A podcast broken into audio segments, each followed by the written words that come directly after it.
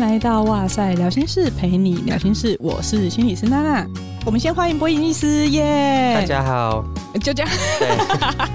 博颖医师大家应该很熟了，我们上一次才聊过葬送的福利脸，再次介绍一下，他是大同医院的精神科主治医师，同时还有另外一个身份是角落人看电影的主理人。那因为这一系列真的是非常受到大家的喜爱，所以我们之后可能会想要把它另外开成一个支线的系列。不过，因为我们实在想不到这个系列的名称到底要叫什么，哇塞角落人啊，还是角落聊心事啊？这个看剧或看漫画，特别去聊这里面的心理学，结合角落人或哇塞的特色的话，可以叫什么名字呢？就欢迎留言告诉我们。今天我们想要录的这一集，我不知道大家有没有看这个剧诶、因为这个剧实在可能不是那么大众向，但我觉得在漫威的影集作品里面，它应该是最红的一部哦。我觉得先让大家知道，我们今天想要聊的是洛基。其实漫威宇宙前十年都算是一直在成长啦，对不对？就十年磨一剑呐，就是说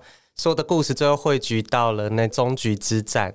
那后来终局之战之后，开始 Disney Plus 也上线了嘛，所以后来就每个英雄或每个作品就有自己的系列或电影这样子，就开始朝影集化发展。对，刚好也因为就过了那么长时间，所以初代的几位复仇者都接连退场。那我自己是之前为了看《奇异博士二》的电影，所以我就看了洛基的第一季跟绯红女巫，然后其实都比我想象中好看。可是我看完《奇异博士二》的时候，我真的不知道我看了什么。然后那个时候，我对漫威就是完全失去信心，直到《洛基二》，哎，大家都赞誉有加，我觉得好像又对他找回信心了耶。对，因为后面有一些迪士尼或漫威，他们有出来说，有时候是看他们的作品的量，其实它量其实比我们以前大很多啦。你大概一年就可以看到好几部影集或电影。后来他们有改变一些方针，说未来还是以值为主。但是其实这些大量里面有一些，当然像《奇异博士二》，就或者是《雷神索尔四》，就评价上有一些人不太喜欢呢、啊。可是也有像《洛基一》或二，或者是一些，比方说什么《暗夜狼人》啊，一个比较小型的作品等等的，还是有得到一些好评。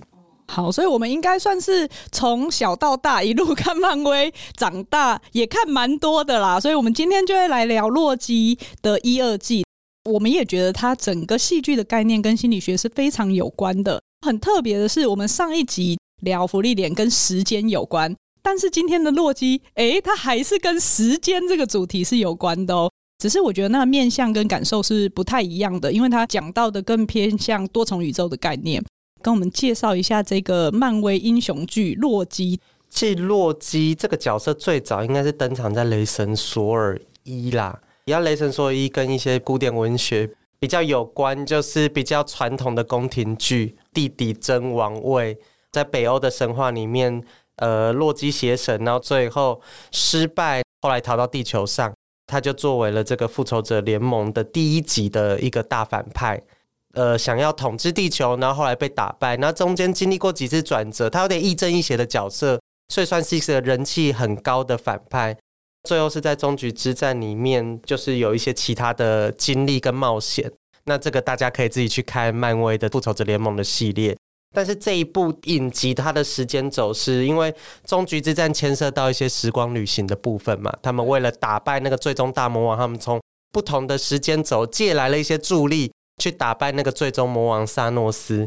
复仇者联盟的这个在二零一九年这部电影，它第一集里面也有他们所需要一个叫。空间宝石就是无限宝石的道具。这一个洛基其实不是我们一般在电影里面正式看到的 MCU 漫威宇宙的那个洛基，它算是在这个时间轴分叉出来的一个洛基的变异体。哎，是吧？对，它是其实洛基的变异体。忘记了，因为真正洛基其实，在萨诺斯的手下，后来就发生了一些事情。哦、对对对对对。因为这个宇宙实在太大了，有时候你跳来跳去看，你没有复习一下会。有点忘记到底发生什么事情，所以这个洛基没有照原原本设定好的故事走，所以他跳脱出来，所以被视为一个好像破坏正常宿命或时间轴的一个变异体，所以他没有跟着那些英雄跟反派去完成他们原本的故事，他就被一个叫时间管理局的人抓捕，那就面临到两个结果了，就是要消除他来稳固这个时间轴。或者是要帮助里面的特工去抓捕其他的洛基变异体，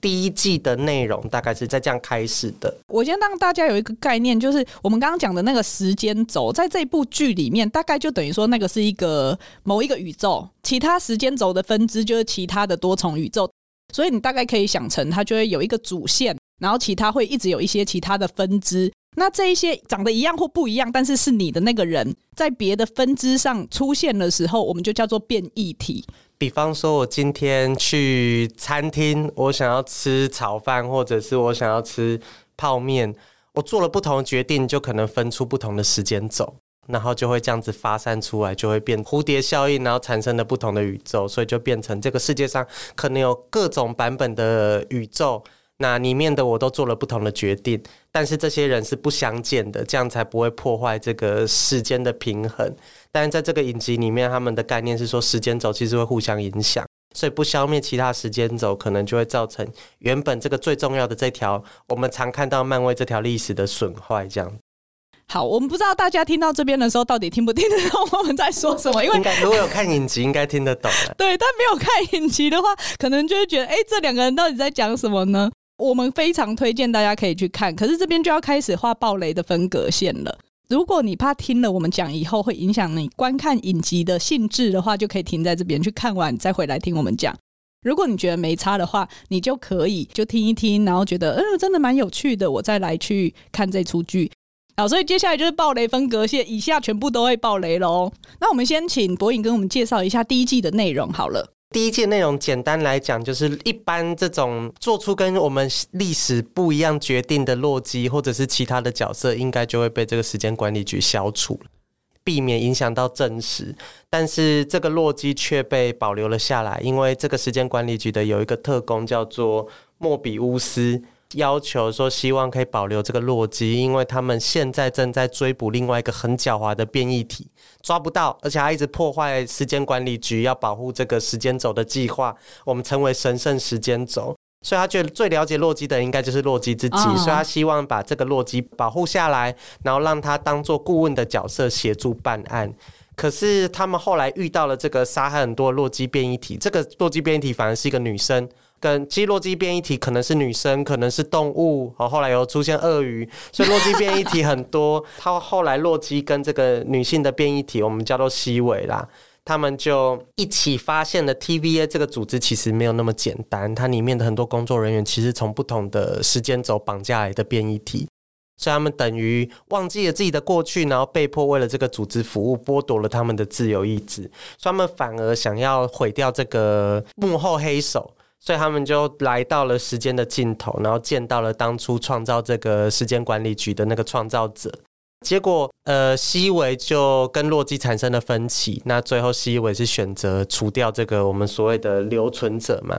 结果发现杀死他之后，整个时间轴失控，哦所有的时间轴就分支，所以才有第二集的内容，说想要有一个两全其美的方式，既保护这些分散的时间轴，又不会造成世界毁灭这样子。那像我们刚刚讲的，最主要的演员就是 Tom Hiddleston 抖森啊，嗯，演的这个就会是主要的洛基。但是我觉得在这出剧里面，因为他是主角，所以我们就称他为洛基。然后 Sylvie 我们就比较定义他是他的对他的变体，大家可能会比较听得懂。我自己的感觉是一开始第二季开头我有一点点混乱，因为洛基他就突然被。嗯，西维踢出时间的门，然后他就调回来原本的时间管理局以后，然后他就就是身体一直扭曲，像面条那样，就是对对对，变得很不稳定。他在过去、现在跟未来之间来回穿梭这样子。他们在剧里面叫做时间脱溜，一开始他是没有办法控制的。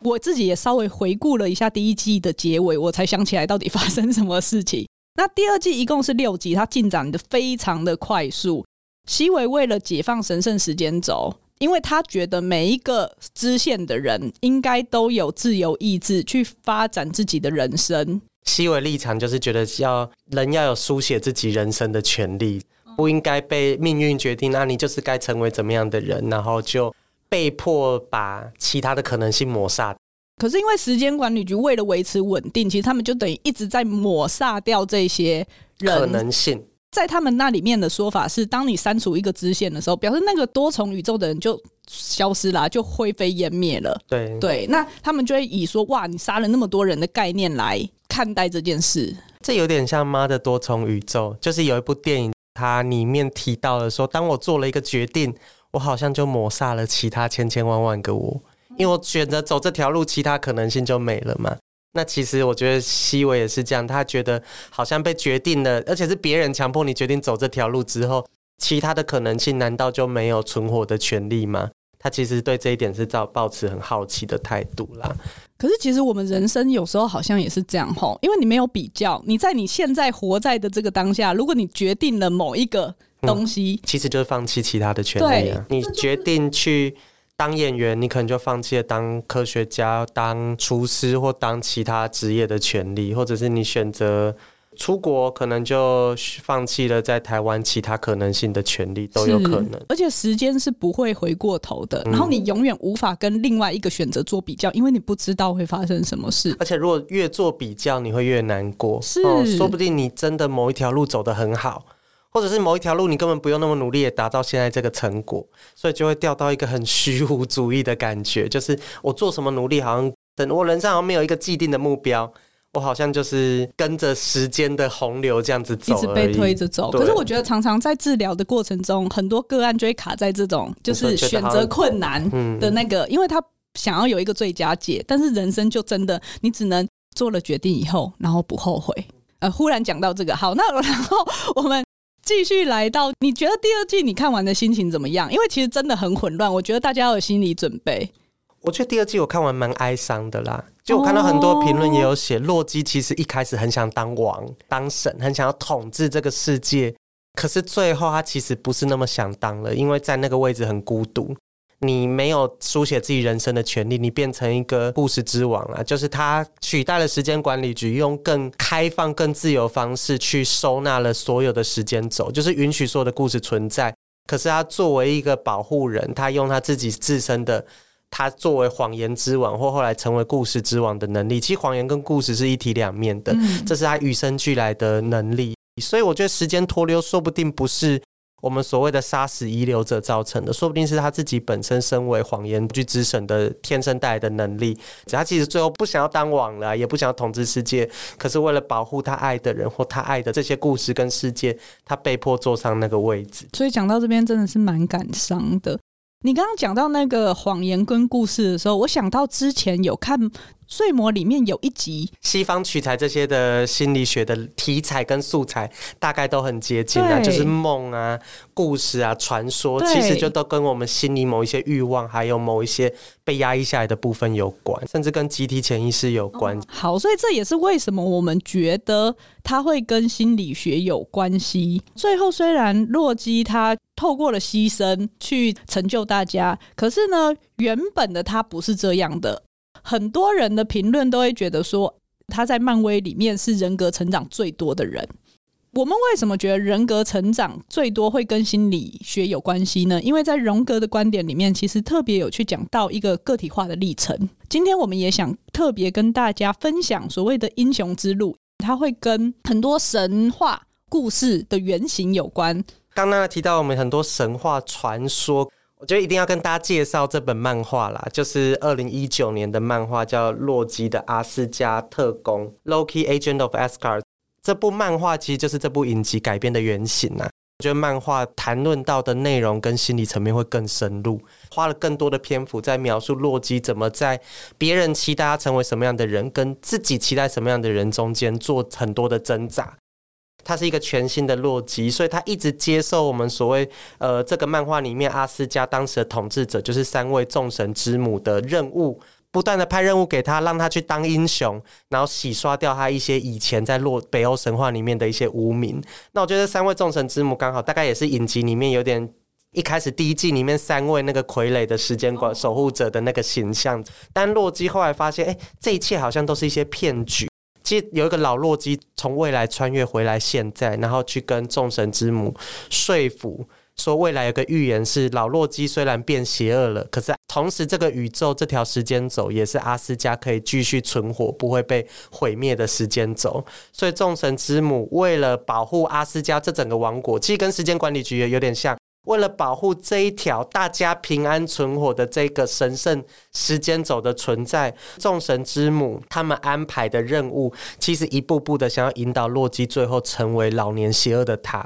那这个对洛基来说是一个很大的打击，因为他一直想要改过自新。就大家反而希望他照着宿命走，成为邪恶的他，那这样大家才能打败他，然后来保护阿斯加的存在。这个过程其实有点哀伤的，就是你一生只能注定当一个替别人抬轿，或者是衬托别人英雄特质的反派。这个东西对洛基来说，其实一个蛮哀伤的东西。哎，对，如果你的这辈子人生，然后你发现你只是为了要衬托别人，而且你明明想当好的，你却只能当坏的。就像时间管理局里面，好多人都对洛基说：“你就是注定要失败，你就是注定不被信任，或者是洛基就是诡计多端，注定大家都会不相信他。”其实这个对一个想改变来说，他会觉得这个好像，难道他的本性就如此吗？你可以想象，如果今天一个孩子他可能做错某一件事情，然后你都是唱衰他说他长大以后没有用啦，他这样子怎么样怎么样？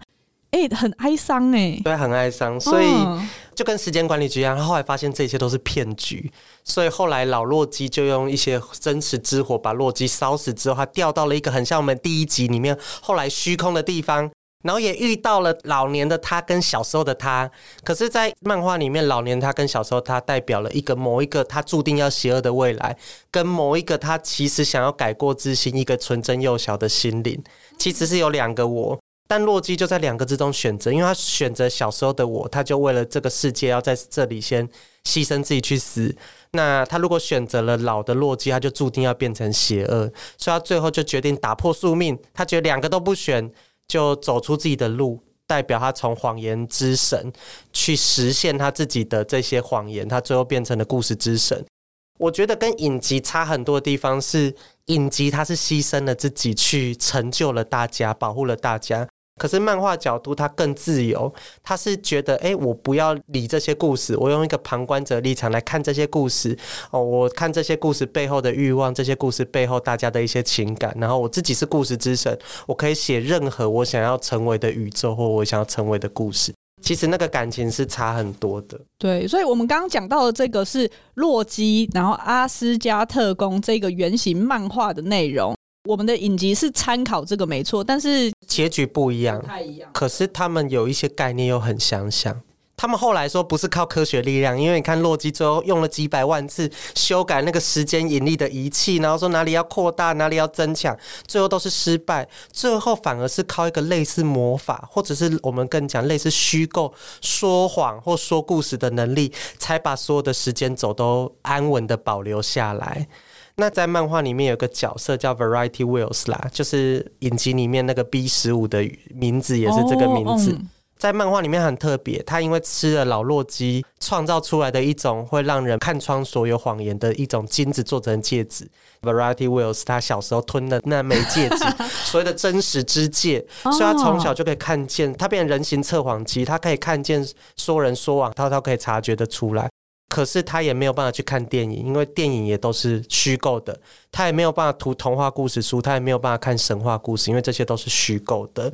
但是后来他却能在洛基这个故事之神的带领下去欣赏这些神话，因为我们后来发现神话背后都是最真实的欲望跟渴求啦。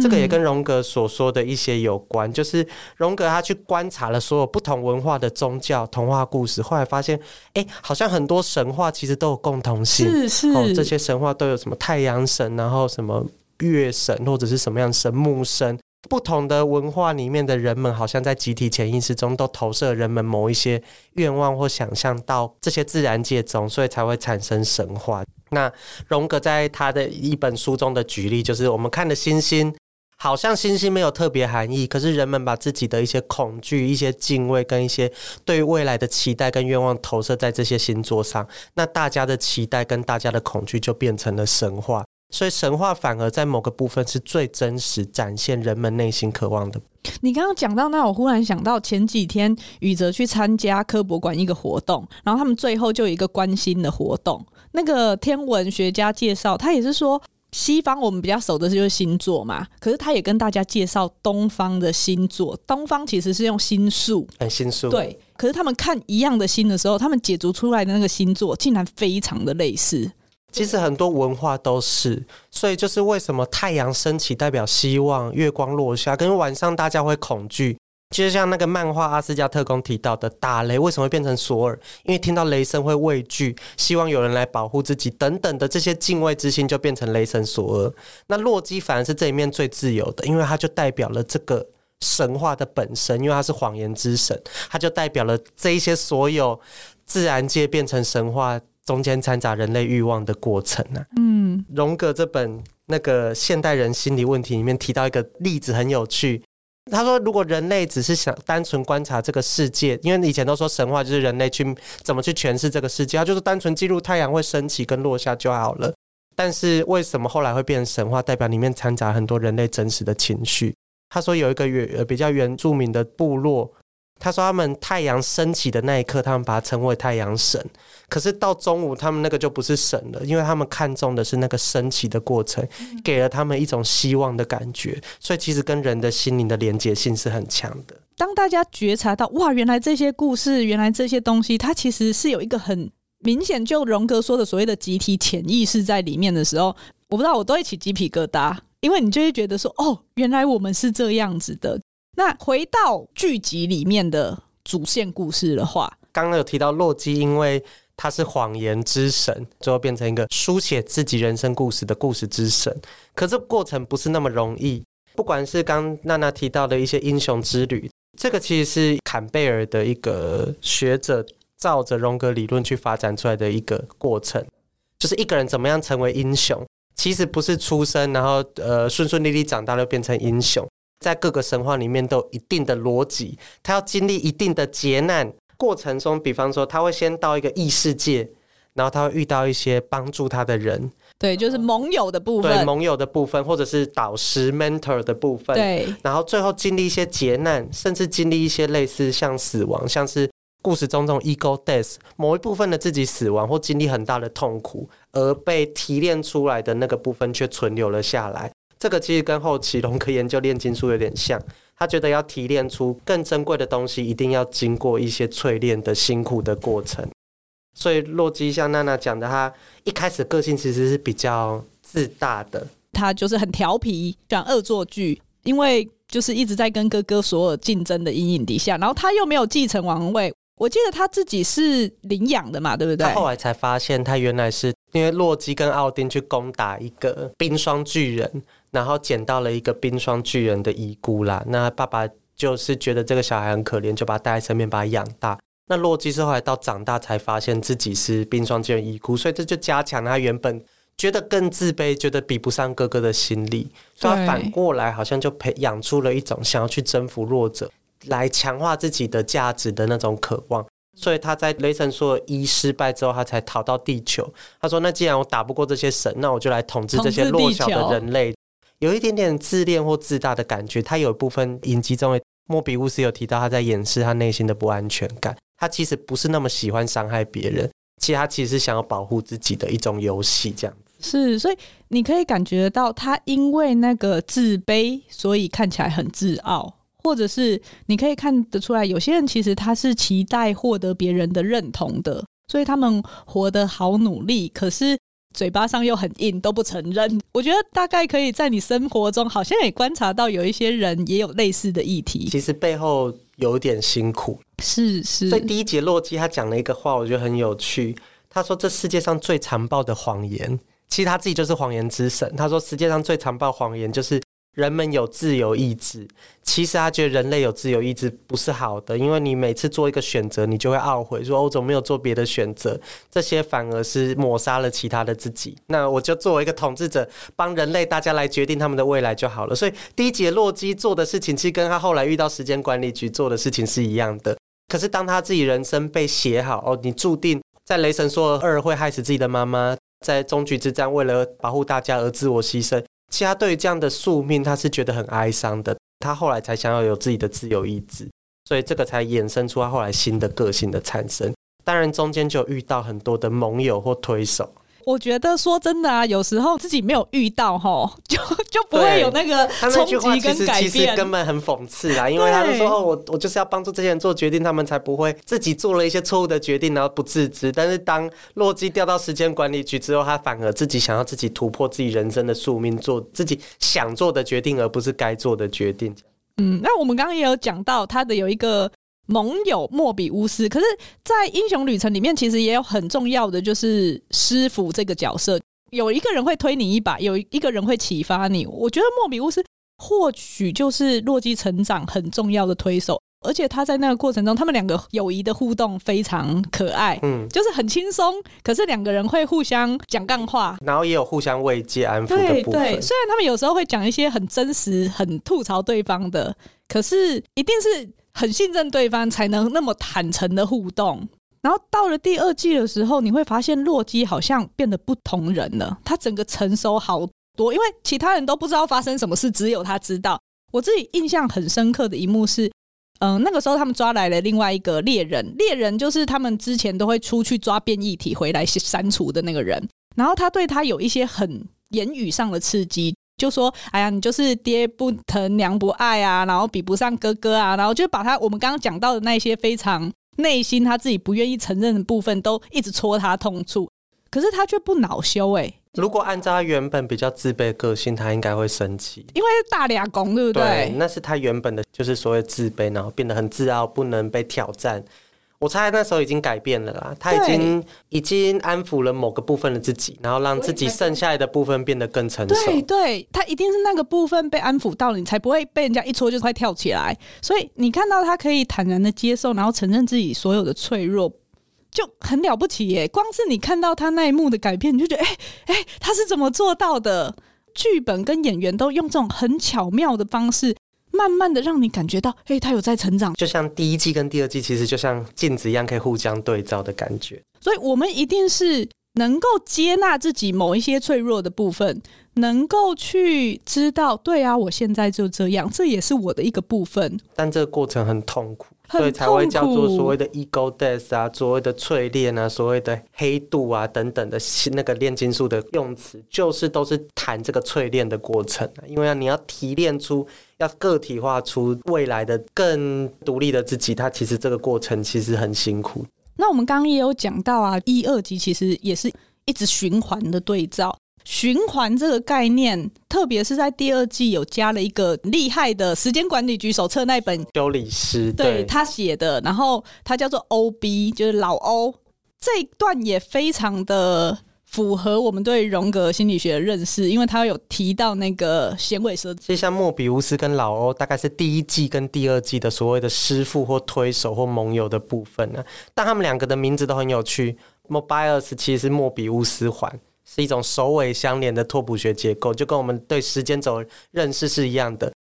它这部影集的时间是过去造就未来，可是未来也又透过一些方式去影响过去，是自成一体的。那莫比乌斯环是这个概念，大家如果有看偶像剧《想见你》的话，里面有一条项链是莫比乌斯环。就在讨论这个时空首尾互相影响的部分。我们再把那个环的图放在那个线洞里面给大家看。那 Ouroboros 是响尾蛇啦，其实，在一些过去心理学的原型里面，其实响尾蛇跟人人的原型有点像。他觉得人这个生物或这个个体，就是透过不断的认识自己、淬炼，就中间所谓的受苦或黑化，或者是 egotest 等等的过程，然后再长出。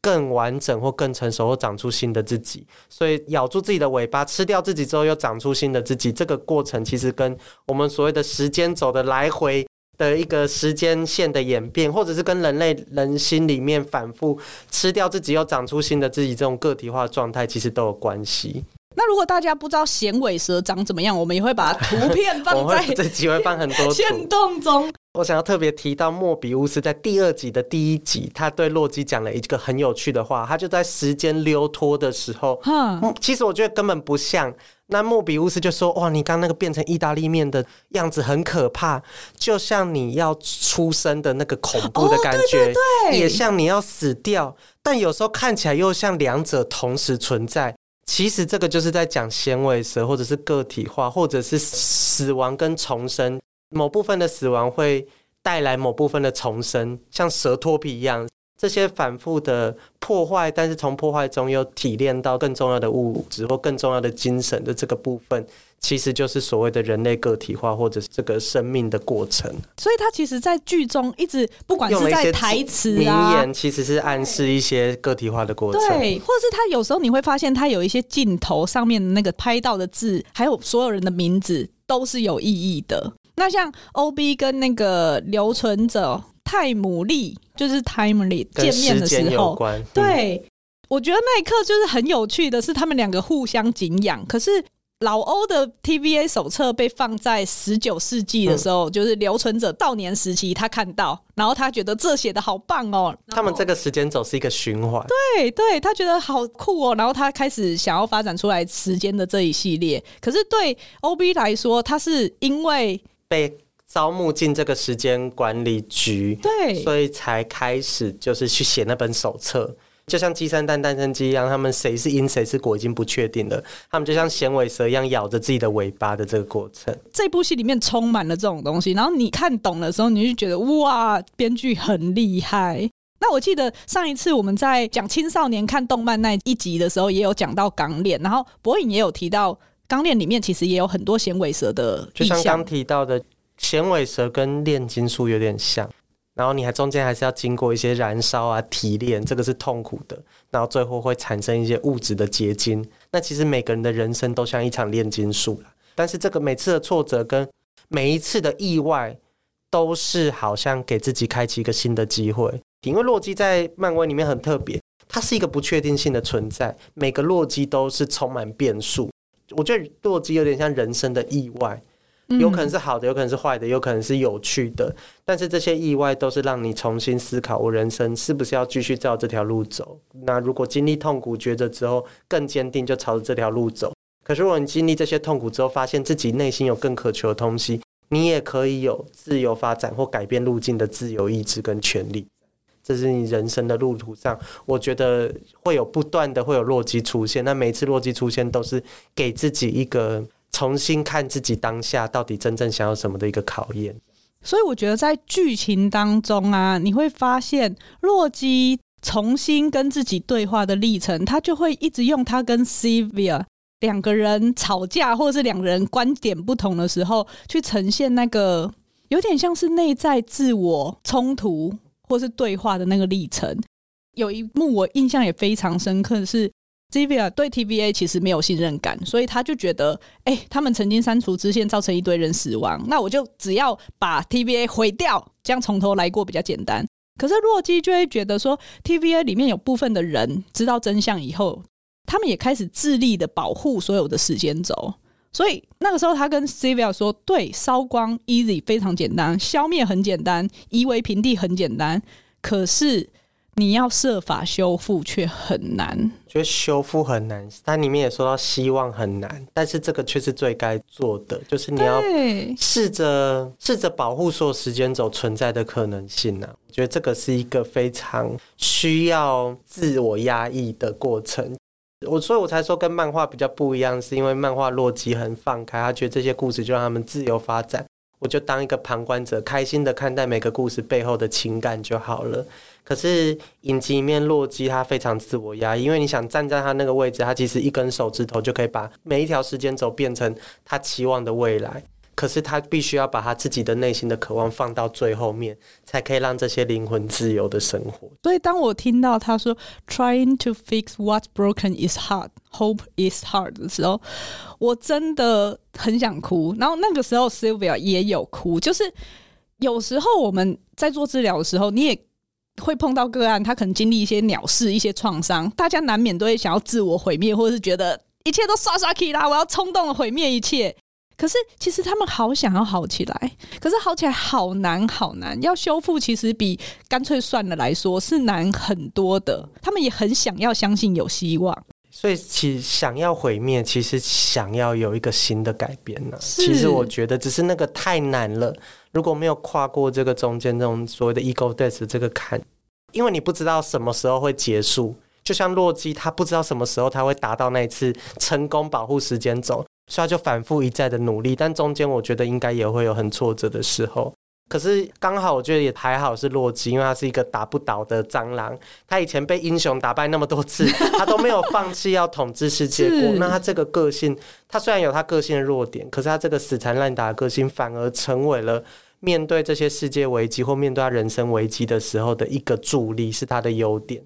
哎、你刚刚讲到被英雄打败很多次，这个、我之前有看过一个观点。其实你有没有觉得，所有故事里面的反派角色？都很有很毅力耶，而且他们都复原力很强大。其实我觉得他们才是最努力不懈的那一群人。对，有一部漫画叫做《超能反派》吗？超能坏蛋麦克麦。嗯嗯嗯。我觉得有机会大家去看，他可以提到说，啊，反派跟英雄来回斗争了几百次，最后两个人都做了不一样的结果。反派也没有一定注定要照着大家心目中一样，就是成为一个永远被打倒的反派。他们那个不放弃的毅力，在所有的反派身上都比英雄来的更明显。对啊，对，那个超人英雄麦克麦，我觉得大家有机会也可以去看。OK，你看我们总是不小心又越推越多，然后大家如果觉得有什么有趣的剧啊，或者是刚好联想到什么，也都可以回馈给我们。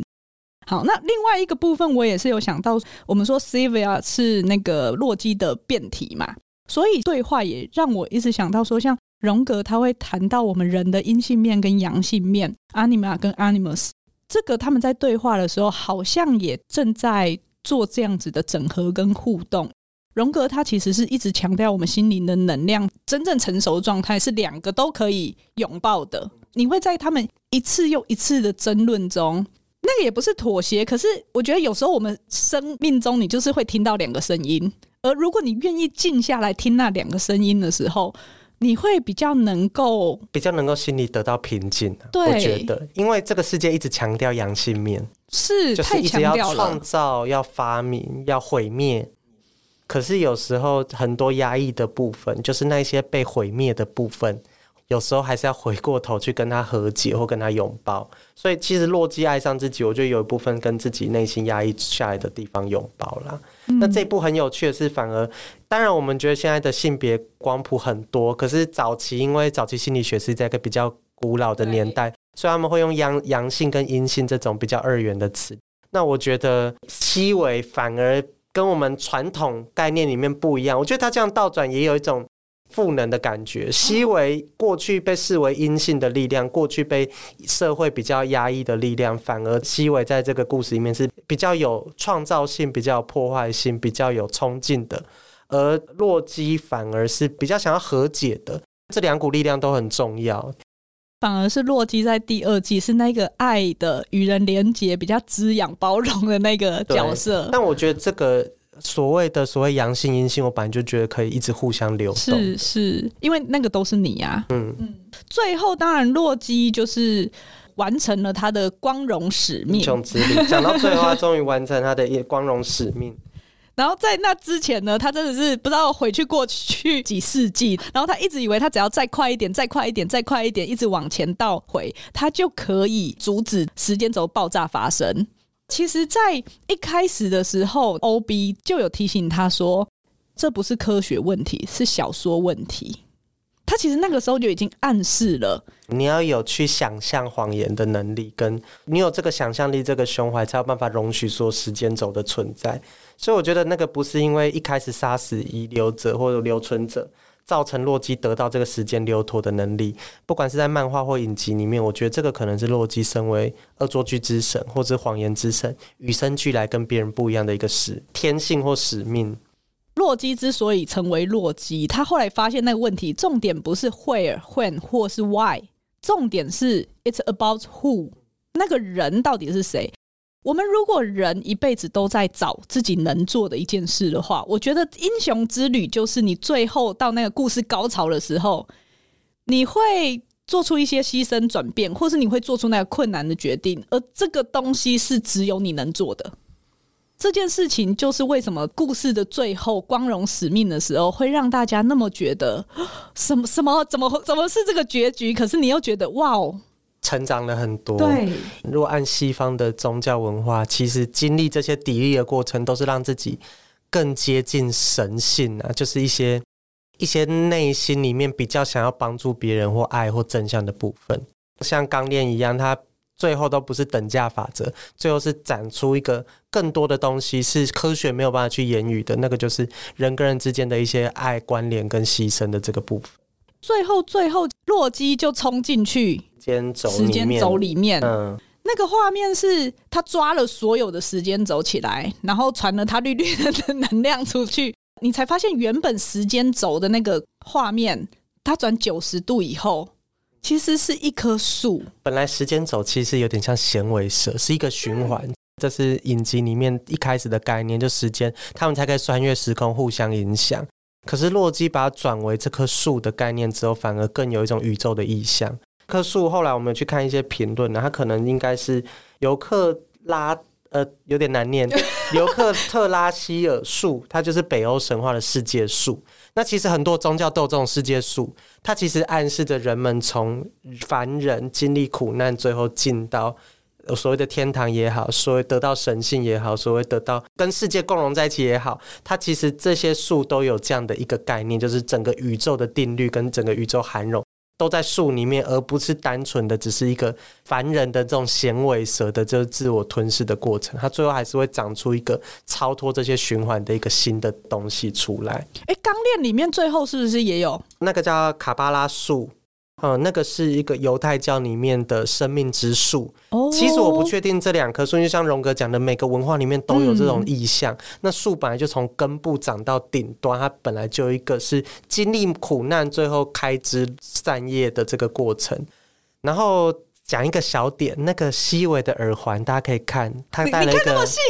因为他一直戴那个耳环，他是埃及的那个十字架，也是重生生命之符，就是死者重生的意思，就是那个阿卡的生命之符的那个意象也在里面，所以它里面一直讲到死亡重生，死亡重生，可是听起来是一个循环，可是你每一次循环法中会。砥砺出你的一些好的特质，跟最后你最重视的那个精神，最后才会帮助你，就是变成洛基最后那个位置。所以，我们刚刚也有大概讲到所谓的 ego death。Ego death，它讲的是你主观的自我认同完全丧失。当我们在面对生活中很多的冲击、很多的挫折的时候，你会发现你会经历价值观的崩塌，不管你是对自己、对世界、对他人。而这个过程呢，你会需要重建，你会产生新的价值观，留下你想留的，留下你认同的，留下你想叙说跟改写的。当我们在看这些作品的时候，或许我们也可以把那个注意力看到，不只只是那个消灭的部分，而是后面其实总会带来重生的部分。我们今天呢，大概把重点就放在这个生与死之间的循环，然后也跟大家分享了英雄旅程。整个剧本的脉络跟过程，那我觉得大家都有自己的英雄旅程，可能真的会有很痛苦的时候。可是，就像那个那个芙莉莲一样，他经历了是一些失落的痛苦，他反而更知道自己珍惜的是什么。但我知道有时候我们讲这个有一点点，我觉得最多的还是要同理啦，就是这个痛苦并不是这么美好的，我们不需要去过度美化它，但是我们可以把。我们的心情放在痛苦过后，可能会有我们更想要的东西。那我们如何去达到那个东西？就是我们不管是在治疗中，或者是平常生活中，或许可以鼓励自己的一个地方啊。嗯，不一定是最好的。我觉得“好”这个词太压抑了，就像洛基，大家希望他改过向善，我觉得太压抑了，反而是希望去察觉什么是自己最想要的。所以，其实常常我们在不管是治疗过程中，跟个案互动过程中，我们都一定会去关注那个希望感。希望感其实就是这东西，它好难，但是我们也因为这个，我们才能继续过我们的生活。常常问一些梅奇基斯问话法，对，嗯，就说如果你可以想象一个超能的世界，那我那个世界会怎么书写？其实我觉得这就是洛基。如果每个人想要变洛基的话，就是你。有没有曾经幻想过？不管有多难，你可以先幻想一个可能的故事。那那个故事线中间过程当然会经历过一些价值的冲击，或者是一些磨练。但是我觉得某个部分只要能往那个部分去靠近，呃，很多时候其实是可以在旅途上还是会遇到像 Mobius 啊、老老欧这些盟友，甚至你可能会得到你更想要的东西，在这个过程中。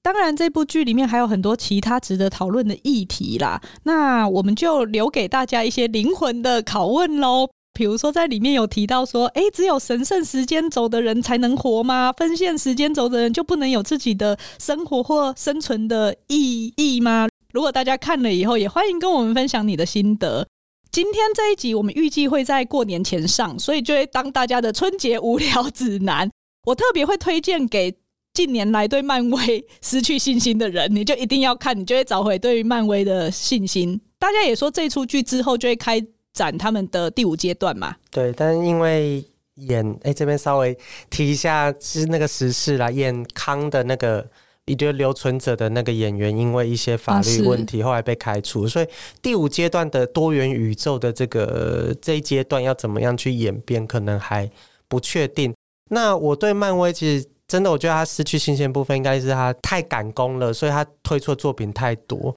可是他其实，在第五阶段之后，每一部作品都是在看英雄们的内心。比方说，绯红女巫是失去至亲的那个失落的议题。月光骑士是 DID 嘛，就是那个解离性人格。那洛基是有一点宿命跟呃自恋的议题存在，所以每个英雄在每段旅程中都好像做他专属于他们的心理治疗一样。所以我觉得会有越来越多回过头来看英雄的自我认同的部分。这个部分其实我觉得，如果它的品质做得好，其实还是可以吸引到观众，可以兼顾商业性跟题材性的。然后绯红女巫，我就请大家要撑过前三集，它其实真的蛮好看的。绯红女巫也是跟漫画有关啊，她在漫画里面原本是变种人，后来版权问题才改变。她其实想象另外一个平行宇宙，然后去做对照，所以其实也有她想要讨论的议题在。好，今天非常荣幸邀请到博颖又来跟我们分享《洛基》里面的心理学，然后也希望今天大家听了以后觉得这个内容你是喜欢的。如果有想要推荐的剧或是动漫作品，都随时可以欢迎你们到哇塞的 IG、脸书提供给我们，或者是 Spotify 跟 Apple Podcast 也都可以留下你听完这一集节目的想法。那今天的哇塞聊心事就到这边喽，拜拜。